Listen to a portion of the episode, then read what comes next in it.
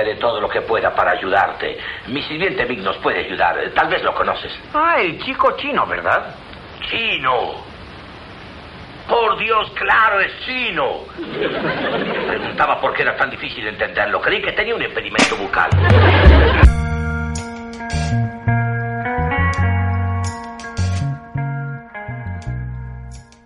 Hola amigas, hola amigos, ¿cómo les va? Esto es Era Chino, el episodio número 15 de la temporada 3. Si estás escuchando esto, muchísimas gracias, muchísimas, pero muchísimas gracias por escucharlo, por compartirlo y sobre todo por esas devoluciones que a veces me dan vía redes sociales o por mail hablando de cuánto les interesa seguir con este tema. Así que vamos para adelante, solo faltan cinco episodios más para terminar esta temporada 3, seguramente habrá un mínimo receso y volveré a la brevedad con la temporada 4 para que sigamos atentos a todas las novedades que tienen las plataformas y a las películas que se van estrenando en el cine. A cuentagotas empiezan a aparecer las películas en el cine y hay unas ganas locas de volver a la oscuridad de la sala, disfrutar ese hecho que genera esa adrenalina de estar ahí sentado viendo la película que sea. El cine es único, es maravilloso, es mágico, nunca va a desaparecer, nunca va a desaparecer. Yo creo que mientras tenga aliento fresco, por supuesto, eh, seguiré defendiendo, defendiendo el cine, que fue lo que me hizo pasar momentos tan gratos y que me dio tanto, tanto, tanto, que diría que gran parte de mi vida tuvo que ver con eso. Desde mi vida inocente de pequeño, viendo películas en la tele, en blanco y negro, con cosas horrorosas, monstruos feos, western y todas las cosas y las películas que podía cazar por ahí en la tele, hasta mi vida ya de adolescente y más adulta en la oscuridad de una sala, como dije antes, o siguiendo, por supuesto, frente al televisor y en esta época dorada de las series, eh, nada que decir, ¿no? Todo suma, todo suma, todo es mucho más. Así que Ojalá eh, volvamos a una normalidad cinéfila con muchísimos estrenos, con salas llenas o, bueno, no tan llenas, pero bueno, que, eh, que podamos seguir siendo, que podamos seguir disfrutando. Y una cosa que siempre hago hincapié y que me quema la cabeza y me asusta mucho es que no nos gane el doblaje, que siga habiendo salas con películas subtituladas, que no nos gane el doblaje, que esa pereza mental de ver las películas dobladas no nos gane, que podamos seguir leyendo y escuchando el idioma original con las inflexiones originales, que eso es la esencia de la verdad del cine. Así que por muchísimas salas subtituladas, por muchísimas salas con películas de todas las nacionalidades, de todas las latitudes, le pido al Dios del cine que nunca nos quite eso. Espero que compartan ese deseo conmigo. Vamos directamente a las cosas que estuve viendo. Algunas las tenía bastante pendientes y colgadas. Hay algo medio vintage para recomendar y también cositas nuevas que fueron apareciendo. Arranco directamente con Greenland, el día del fin del mundo es el nombre de esta película que ya es del 2020, ya la vio todo el mundo que le gusta el cine catástrofe, ya la vio. Yo me la debía, no sé por qué colgué, empecé a ver otras cosas y me quedó ahí y la recordé los otros días. Amazon me dijo, mirá que tenés Greenland acá pendiente. Sé que en algún momento la, la, puse y, y, nunca terminé de verla. No, no, no solo no terminé, sino que no empecé a verla. Me quedé ahí en los títulos. Me habré dormido, vayan a saber qué carajo pasó. La cuestión es que eh, Amazon me dijo, te queda esta pendiente. Y dije, bueno, le voy a hacer caso y entré. Entré y le vi el día del fin del mundo, Greenland. Me gustó bastante, me gusta mucho el cine catástrofe. O sea, empiezo de ahí. Películas chotas de volcanes, de apocalipsis, de inundaciones, de enfriamientos del mundo. Todo eso lo miro, lo miro, lo miro. Porque me genera así como un morbo y la catástrofe me va bien. No solamente las catástrofes que he sufrido en mi vida, el chabón habla como si hubiera sido, bueno, en algunos momentos la pasé como el orto, en realidad tuve muchas pérdidas familiares que fueron catastróficas, pero por algún motivo que desconozco, tengo como una cosa así de, vieron ahí un choque con muertos y paso y miro, ¿eh? pues tendría que mirar para otro lado para que esas imágenes no me queden grabadas para siempre, pero he visto y mirado cosas que no debería, no debería haberlo hecho. Pero bueno, vamos al cine, dejemos mi vida de lado, Greenland, el día del fin del mundo. Gerard Butler, Morena Bacarín, estoy enamorado de Morena Bacarín, lo digo profundamente, con mucha emoción y mucho afecto. Y por sobre todas las cosas me enamoré de su personaje Deadpool, eh, esa novia ahí hermosísima. Qué bronca que tengo, Deadpool, que la disfrutes así. Bueno, Morena Bacarín, les dije, Gerard Butler. La historia tiene que ver con un asteroide que va a impactar en la Tierra y los gobiernos del mundo hacen como una especie de sorteo para ver quién va a sobrevivir en refugios secretos que hay. Obviamente nadie quiere quedarse fuera de ese sorteo y se genera un caos a nivel mundial terrible. Cine Catástrofe del Bueno, está bastante bien, ¿eh? bastante mejor que las últimas películas Catástrofe que venía eh, estrenando, que se venían estrenando, que yo venía viendo. Em, la pasé bien, tienes, no sé si es esperable, las vueltas de tuerca desde la mitad de la película para adelante, pero pero me fueron como sorprendiendo, fui, fui disfrutando de la película. En ningún momento sentí que, estaba perdiendo el tiempo, ni que era un embole, ni nada por el estilo. Eh, así que puedo recomendarla a Greenland. Seguramente me van a decir, me la recomendaron hace dos años atrás o un año atrás. Bueno, sí, te pido disculpas, llegué tarde. Y si la viste, me alegro que la hayas visto. La viste antes que yo. ¿Cómo se siente? Contame. Bueno, eh, Greenland, Amazon Prime, año 2020 Gerard Butler y Morena Baccarin. Ahora viene lo vintage y el recuerdo, que HBO Max también me recordó, mirá que son las plataformas, cómo tiene esta, esta memoria loca, ¿no? Porque pasan de una plataforma a la otra y siguen teniendo como mis, mis gustos ahí, ¿no? Como, como las, las propuestas. Yo no había terminado de ver Girls, la serie creada por Lena Dunham y en donde yo conocí, yo conocí a Adam Driver ahí en, en, Girls. Yo no sé si había hecho algunas cosas antes, pero creo que, que, lo descubrí ahí. Me gustó como actor, me gustaba mucho el personaje que hacía.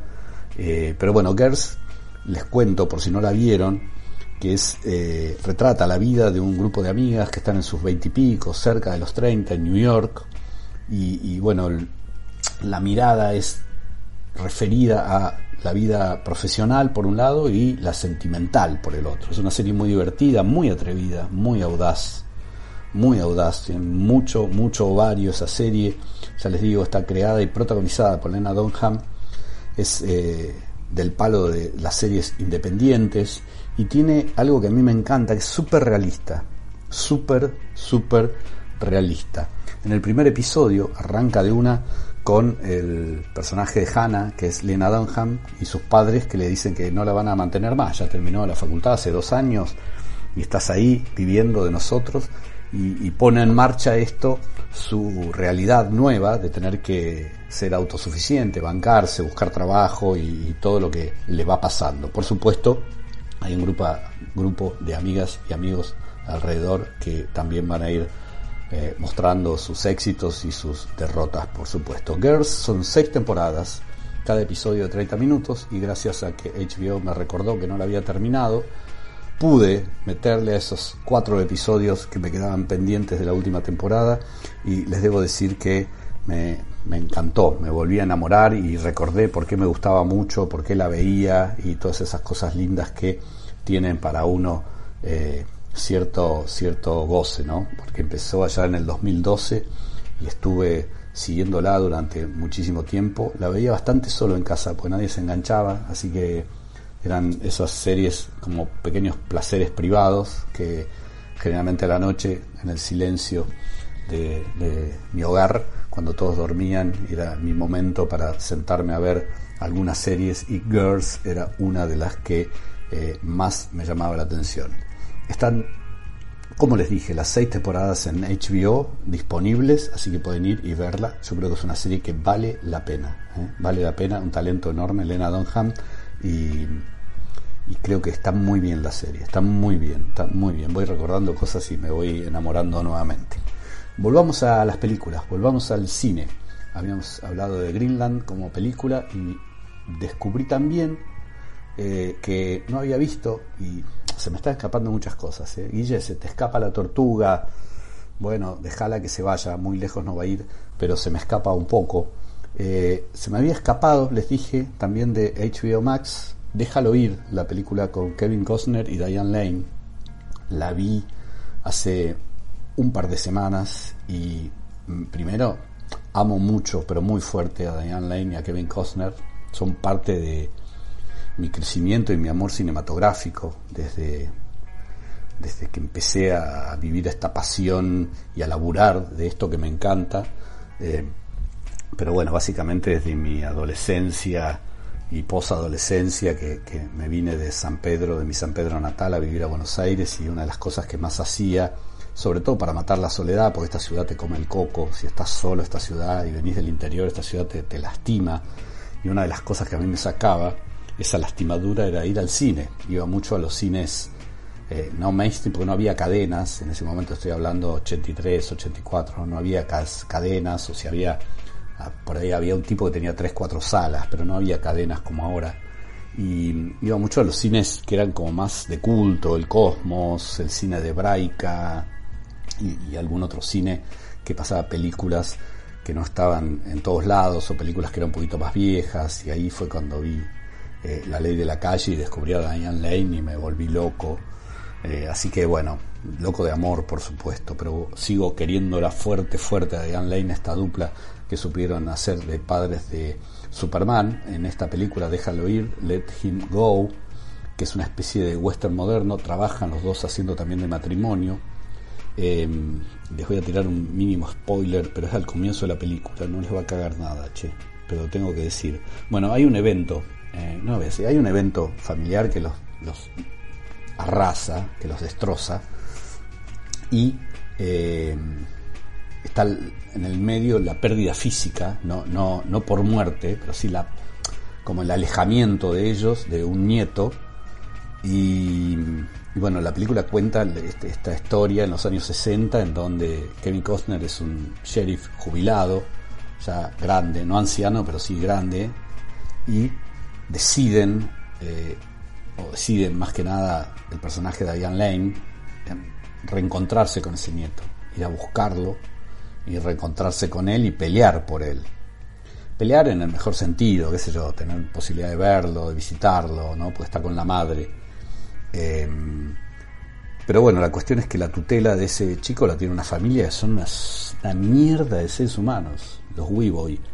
Em, y bueno, no le va a ser nada fácil esto. No, no le va a ser nada fácil recuperar a ese nieto. Así que la película tiene por momentos un suspenso, la pasé de mal, pero la pasé de mal. Después es una película muy melancólica, tiene un dejo de tristeza bastante importante, es una película dolorosa, pero muy bien actuada. Ellos dos están increíbles en este rol de abuelos tratando de recuperar al chico. Está, muy bien, está muy bien. Y tiene, tiene elementos de western, tiene elementos de western. tiene este, la impronta del western, ¿no? del que va de un lado al otro, es una mini road movie durante un rato hasta llegar a, destino y tratar de, ver si pueden recuperar a ese chico. Se llama Let Him Go, la van a encontrar como Déjalo ir y está en HBO Max. Voy con una serie nueva, nueva, pero muy nueva. Se llama Nueve Perfectos Desconocidos.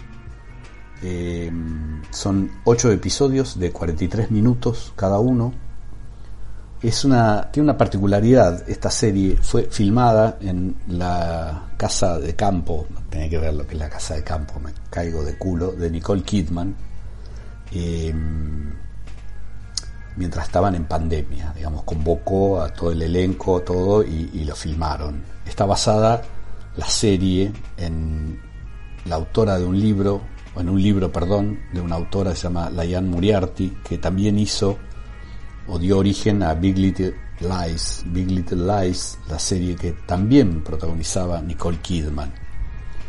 Entre otros, además de Nicole Kidman, trabaja en esta serie Luke Evans, Melissa McCarthy y estas nueve personajes, nueve perfectos desconocidos, como es el nombre, em, van a, una, a un lugar que se llama Tranquilum House, que es un lugar donde hay una guía espiritual que se llama Nicole Kidman, y se dice que quien entra ahí sale absolutamente cambiado. O sea, todos van porque tienen algo que resolver, porque tienen angustias, cosas pendientes, o sea, algo los mueve a llegar ahí y cuando llegan se van a encontrar con este personaje de Nicole Kidman que los va a cambiar.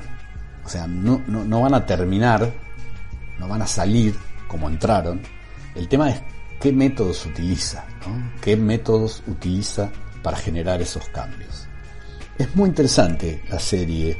Em, entiendo que no le, no le va a gustar a todo el mundo.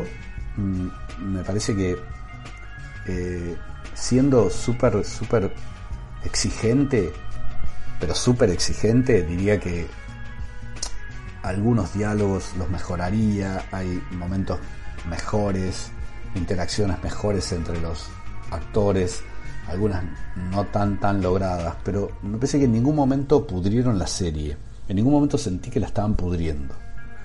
Em, la seguí viendo porque necesitaba saber hacia dónde iba, qué pasaba, me despertaba interés todavía, quería ver cuáles eran esas, esas, esos métodos que utilizaba Nicole Kidman para cambiar a estos personajes, a qué recurría. Me pareció interesante. No está a la altura de Big Little Lies, si pensamos como una cosa comparativa, pero tiene algo de... Les hablé en, otros, en otros podcasts creo que hace dos podcasts atrás, de The White Lotus. Bueno, tiene algo de The White Lotus. Tiene algo de eso. eran los, los, los, visitantes que llegaban a, un resort eh, y, llegaban de una forma y después de estar unos días ahí, todo, todo les cambiaba y no se iban como habían llegado, sino que les pasaban un montón de cosas. Bueno, acá hay algo de eso, pero quien genera el cambio es como esta gurú, esta guía espiritual, personaje bastante particular que interpreta Nicole Kidman. Se llama Nueve Perfectos Desconocidos. Son ocho episodios de 43 minutos y lo encuentran en Amazon Prime. Amazon Prime. Termino esta lista con una serie, yo voy descubriendo mucho en Icon TV, ¿eh? una serie que descubrí en Icon TV que es un poquito vieja, del 2000, 2000 y pico, eh, se llama Case Histories. Case Histories, así es, Case Histories. Son dos temporadas. La primera temporada son seis eh, episodios. El total de todos son, de las dos temporadas son nueve episodios, pero eh, a ver, lo dije como el culo. La temporada 1 son seis episodios, pero en realidad son tres divididos por la mitad. ¿Se entiende? Tres episodios divididos por la mitad, lo que hacen seis episodios. ¿Hasta ahí me siguen? Ok. La temporada 2 también pasa algo parecido. Son episodios un poco más largos, de 90 minutos. Los anteriores, los de la temporada 1, son de 60 minutos aproximadamente. Es una horita. Em, ¿De qué se trata? Case Histories de la plataforma Anchor TV. Es un policial, está basado en unas novelas de una mujer que se llama Kate Atkinson. No leí nada de ella, pero la conozco, es una bestsellerista muy exitosa de género policial, que tiene, como siempre, un investigador eh, que se llama Jason Brody. Eh, este investigador privado se encarga de todo, ¿eh? infidelidad, buscar un animal, lo que vos le pidas, el tipo lo hace porque trabaja para eso, trabaja por guita.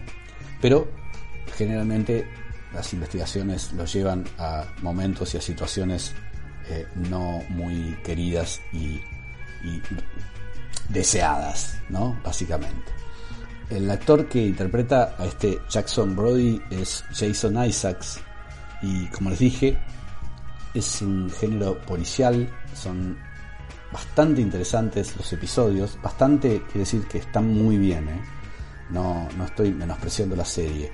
Em, me llamó mucho la atención eh, el material que estoy descubriendo en esta plataforma, material inglés y material de Europa, básicamente nórdico. hay series que no imaginaba que existían, que no tenía, me había pasado de largo porque no había nadie que las muestre, porque no había forma de...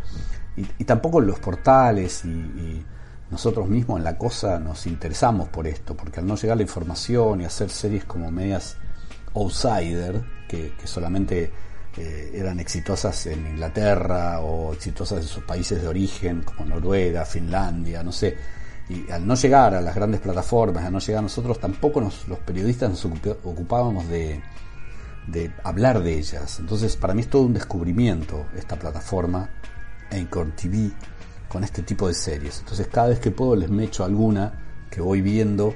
Eh, soy honesto, no la terminé, terminé la primera temporada y estoy presto a arrancar la segunda, pero me parece muy interesante.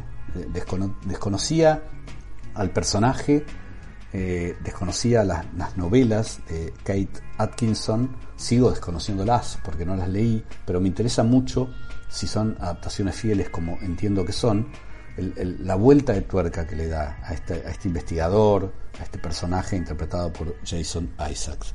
Me, me gustan mucho Case Stories, así que se las recomiendo si tienen ganas de ver algo, algo bueno. Es como que tiene un plus al venir de, Inglaterra y no es porque soy pro inglés ni nada que se le parezca, ¿no? Pero para mí tiene un plus las series, tiene un nivel. Les hablaba la semana pasada de Line of Duty, digo, puta madre, no puedo creer lo buena que es esta serie. Eh, ahí, con, como, si hubieran nacido para ser el género policial. No sé, se me ocurre esto. Me parece que Estados Unidos son los reyes de, las, los sitcoms. Eh, no sé, en Italia y determinado tipo de cine que, tiene así como un un, realismo excesivo de los personajes y todas las características. Y pareciera que en Inglaterra nacieron para ser policiales con cielos nublados. ¿no?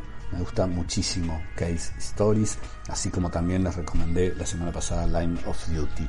Y no tengo librito esta semana porque paja, che, paja, paja.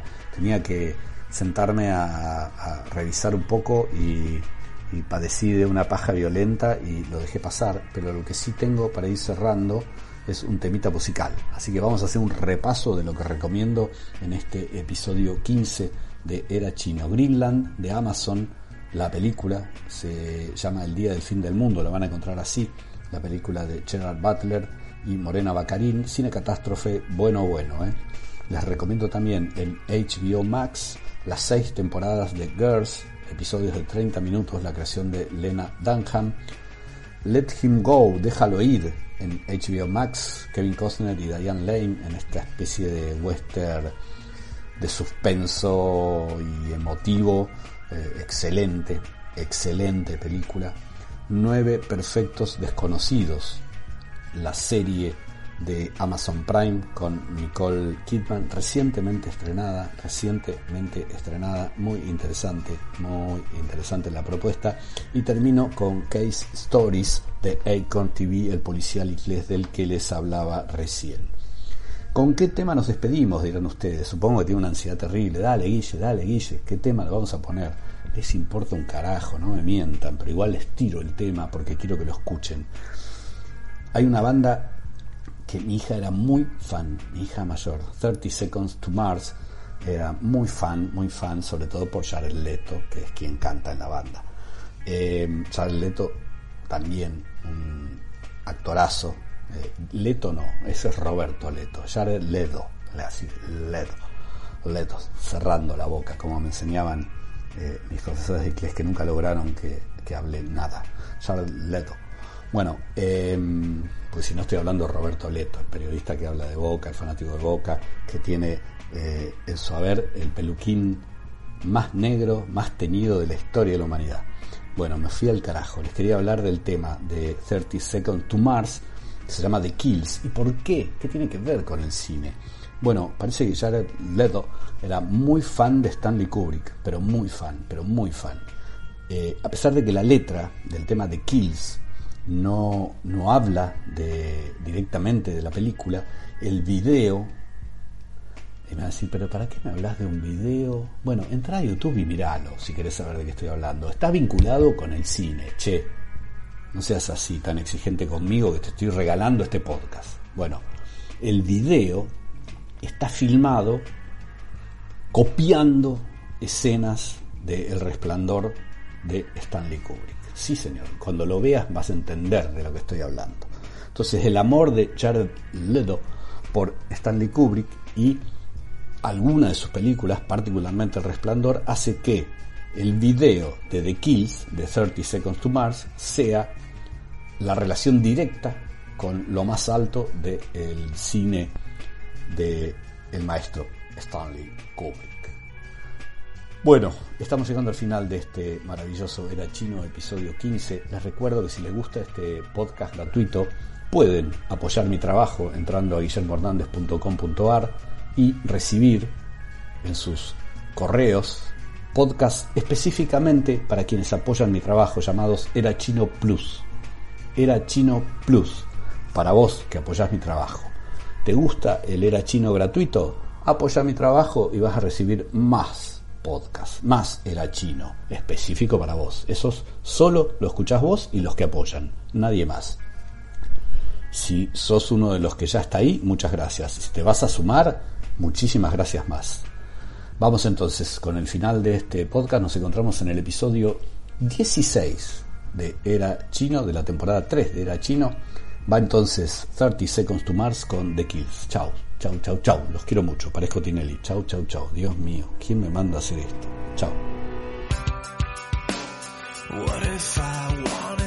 Break? Laugh it all